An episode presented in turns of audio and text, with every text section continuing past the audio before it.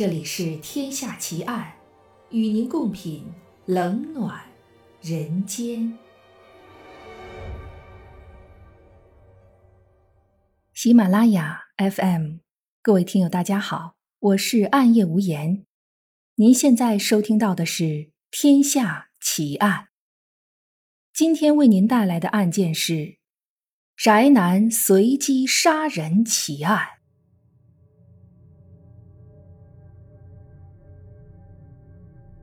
宅男宅女作为一种现代网络文化的衍生词，早已经显得不那么新鲜，似乎已经自然地融入了我们的生活之中。说起“宅”这个汉字被赋予的这一层含义和用法，还要追溯到上个世纪八十年代的日本。随着宅文化的含义不断被丰富和多元化，宅已经不仅指一种生活习惯。更多的是一种人生态度、精神寄托。其实，宅的本意并不是指单纯的离群所居、自我封闭。日本的御宅族热爱动漫、精通电玩，甚至很多都是亚文化领域的大处，他们的生活也是丰富多彩的。而今天要给大家讲述的这个真实案件中的罪犯，他的宅。或许不是出于热爱，而是源于他无法融入社会，无法和周围的人交流，甚至对自己都失去了起码的自信。久而久之，沉沦在二次元世界无法自拔的他，却将杀戮的尖刀刺向了三次元的真实世界。秋叶原是日本东京著名的电器商业街，是动漫迷和电玩爱好者的聚集地，被日本媒体称为“御宅族街”。二零零八年的六月八日，秋叶原街头人流涌动，摩肩接踵，热闹非常。一到周日，这里就禁止车辆通行，供步行者专用，被称为“步行者的天堂”。不仅有很多御宅族出没，还有许多慕名而来的游客。没有人能够想到，就在这一天，一场惊天悲剧即将上演。中午十二点半，正好是一天中最热闹的时候。秋叶原车站附近的十字路口，一辆货运卡车闯过红灯，以四十公里的时速。冲进行人专用区，横冲直撞，撞倒碾压五名行人，最后撞向一辆出租车。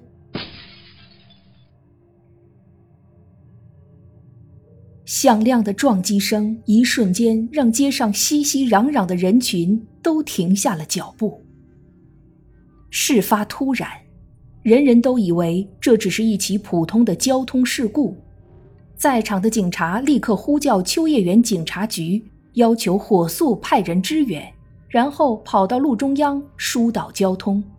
众多市民踊跃加入救援行列。然而，就在此时，停在路边的肇事卡车车门打开了，司机加藤智大冲下车，一边疯狂大叫，一边双手各持一把利刃，冲向路人和施救者。短短两分钟内，十二位民众遭到刺伤，横七竖八地躺在路上，惨不忍睹。那一刻，所有在场的市民都傻了眼。第二次世界大战后半个多世纪，东京街头还从未出现过这样的离奇事件。人潮汹涌的秋叶原陷入前所未有的混乱。血肉横飞，惨叫连连，仿佛一座修罗场。五分钟后，增援警察赶到现场，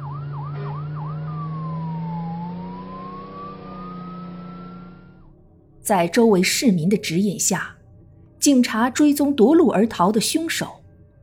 十二点四十分，凶手被警察堵在小巷子里，警察夺下他手中的匕首。给他戴上手铐，以故意伤害现行犯的名义逮捕。警方现场询问他，袭击的目的究竟是什么？凶手的回答令人目瞪口呆。对生活感到苦闷厌世，来秋叶原就是为了杀人，任谁都可以。下午一点，救护车到达现场，凶手造成七人不治身亡，十人受伤，成为日本三十多年来最为严重的刑事杀人案，举国震惊，被称为秋叶原无差别杀人事件。所谓无差别。就是随机的意思。二十五岁的凶手为何抖起杀心，向无辜的市民挥起利刃？究竟是什么让他变成了日本街头的一颗定时炸弹？和我们之前讲到过的绝大多数杀手一样，这还要从他的童年讲起。凶手加藤智大出生于日本本州岛最北部的青森县，家中还有一个小他两岁的弟弟。兄弟两人的母亲对儿子的管教极为苛刻，每天只许看一集动画片，每周仅允许玩一小时的电子游戏，除此之外，不许看漫画，不许看课外书，也不许私自买玩具。此外，母亲禁止加藤智大去同学家玩，每天外出游玩的时间不许超过四十分钟。回家后要向母亲汇报今天在一起玩的同学是谁，学习成绩如何。一旦发现他和差生来往，母亲就会禁止他吃晚饭。和女同学的交往更是被严加禁止。加藤智大被逮捕之后，他的弟弟接受记者采访。用那个人来指称哥哥加藤智大。母亲过分爱我们，她相信好教育才有好前途。嗯，那个人十三岁时，有一天，我们一家四人坐在餐桌前，和平常一样，谁都不说话。母亲突然对那个人发怒，他把报纸铺在地上，把他的饭菜倒在报纸上。他对那个人说。你去那里吃。那个人一边在一堆报纸上吃东西，一边哭。他总是检查我们的作业，我们把这称作审查。他事事追求完美，如果发现错误或字体丑陋，就会下令我们重写，不是要我们用橡皮擦纠正，而是要我们扔掉整张纸，从头来过。小学时，加藤智大是学校的游泳好手，在市级珠算比赛上拿过第二名。初中成绩也相当优秀，高中考入了当地的名校青森高中。不过，也正是在这时候，加藤智大意识到自己在学校的成绩只能排中等水平。这种成绩上的变化没有得到母亲的理解。加藤智大遭到了近乎虐待式的逼迫学习，这样的他逆反心理越来越严重，对母亲的恨意也逐渐加深。加藤智大每晚怀着对母亲的一腔愤怒，用裁纸刀在墙壁上挖洞。高中三年之后，他屋中的洞直径已经接近半米。每当考试成绩不好或与同学发生口角时，他都会赤手空拳打破窗户的玻璃，将碎玻璃紧紧捏在手心里。高中毕业，加藤智大没有考上心仪的北海道大学工学院，理工科精英的美梦彻底破灭。失望至极的母亲切断了对儿子的经济资助。没考上好大学的加藤智大上了技校学习汽车修理，毕业后在静冈的一家汽车厂当了聘用工。而他日后找到的几个工作，无不以辞职收场。由于从小缺乏基本的社交能力，所以加藤智大并没有多少朋友。进入社会遭遇巨大反差的日本年轻人。很多都在电玩等虚拟世界里寻找寄托，难以自拔。加藤智大也不例外。他打发时间的方式就是打游戏，在网上发帖聊天，吐槽自己的工作环境。天天身上沾满了锯末，真是恶心死了。耳朵里总是轰鸣着电锯的声音，还有这些工人的喊叫声，特别不爽。一帮只有初中文化的人，凭什么来命令我？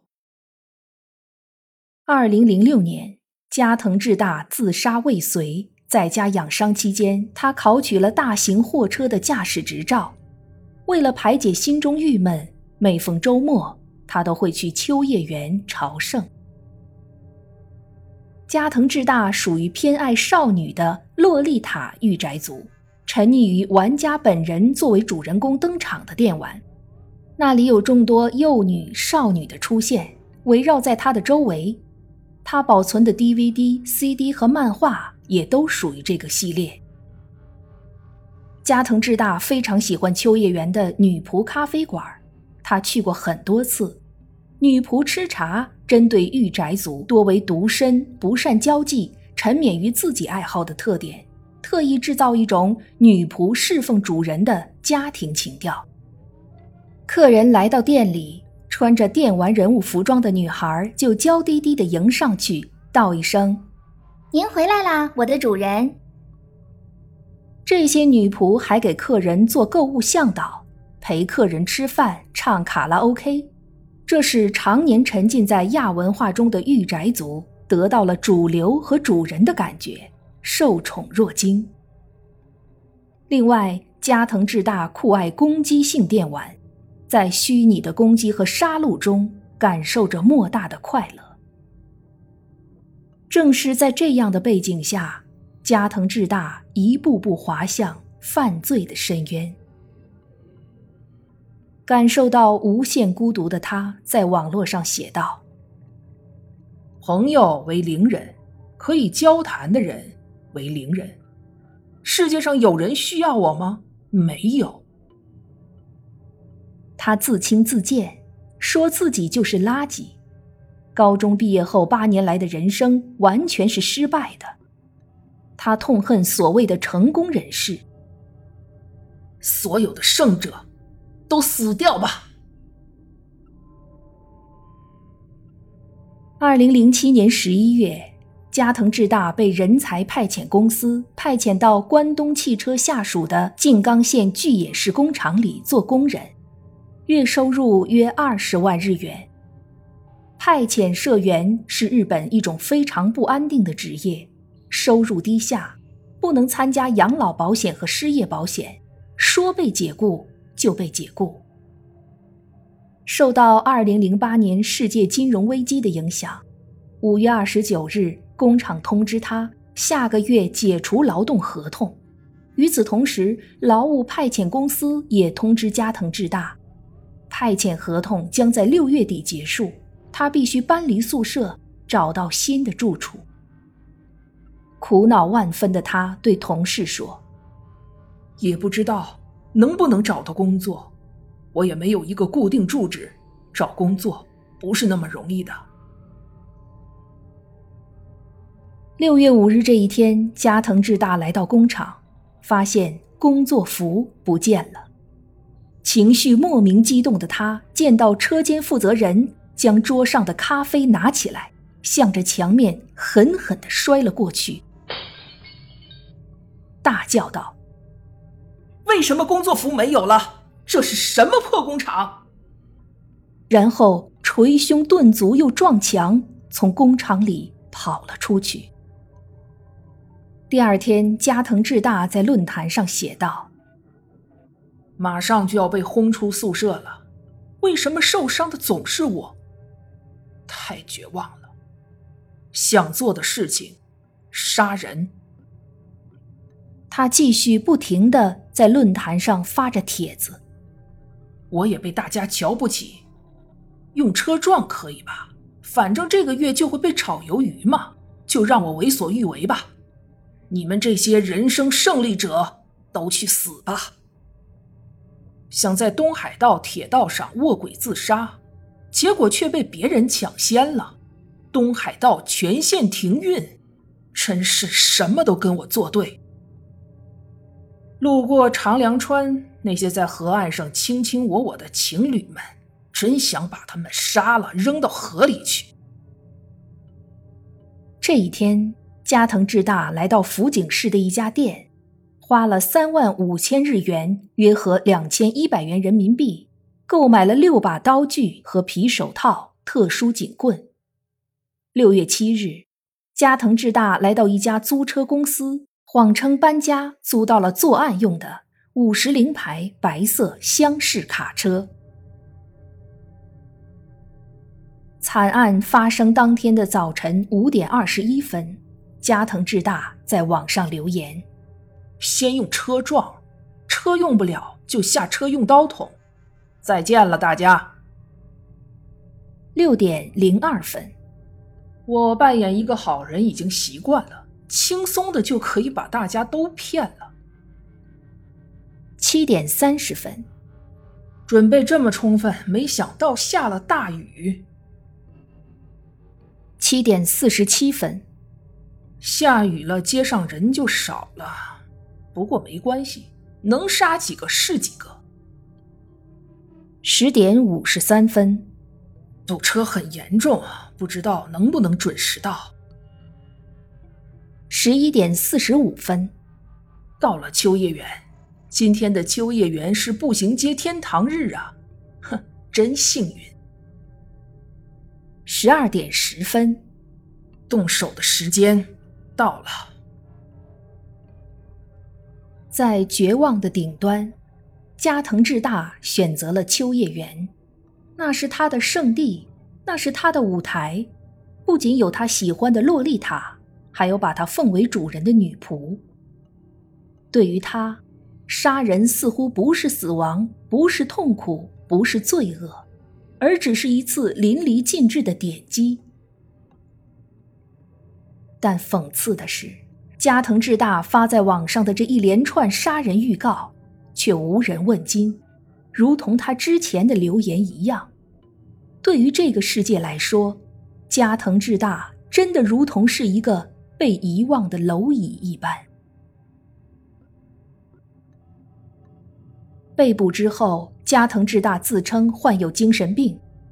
二零零八年六月十日，加藤智大父母接受记者采访，向全国人民谢罪。我们的儿子犯下了如此重大的案件，给社会带来了很多不安，实在是对不起。在此，我们再次为在事件中不幸死难的人们和受到伤害的人们致歉。六月十一日，加藤智大开始对杀人罪行道歉。六月二十日，加藤智大供述。在网上世界和现实世界都是孤独一人，想做出网上的人都知道的大事，承认自己用货车撞人和用刀杀伤他人。他制造了血海，制造了死亡，制造了多少家庭撕肝裂胆的痛。虽然他对自己的杀人罪行进行了道歉，但是他却觉得自己也是受害者。在审讯期间。加藤智大口中不停的念念有词：“要怪社会，要怪社会，要怪社会。”他认为是母亲的斯巴达式教育摧毁了他。七月七日，东京地方检察厅宣布加藤智大是凶手，并无疑点，但需要鉴定加藤智大的精神状态，以确认其责任能力。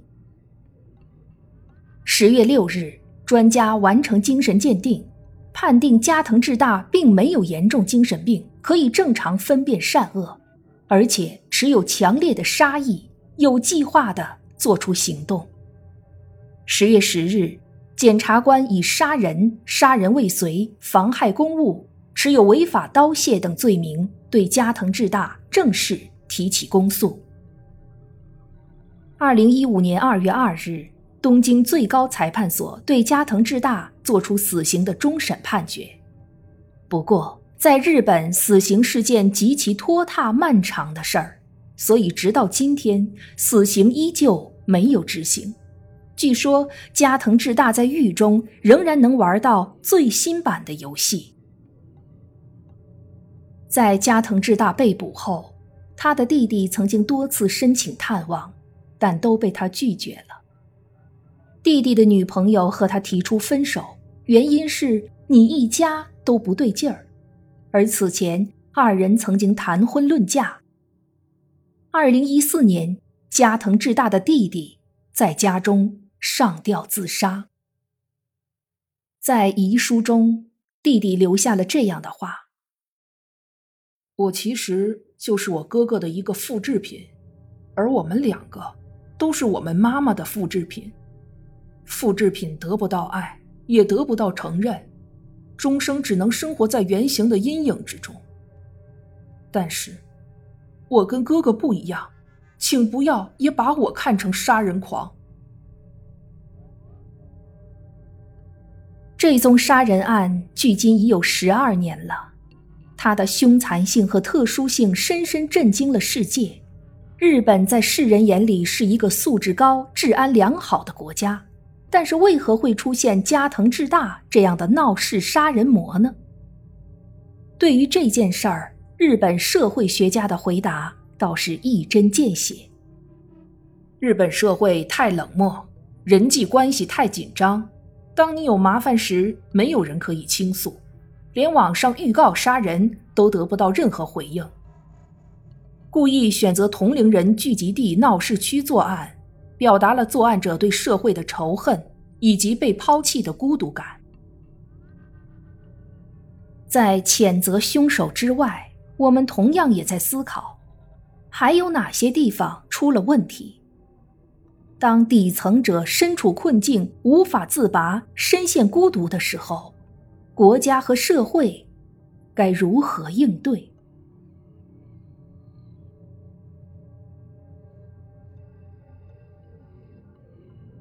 这一集的节目到这儿就结束了。如果您喜欢我的节目，请关注我或订阅我的专辑，谢谢。我是暗夜无言，让我们下一集再见。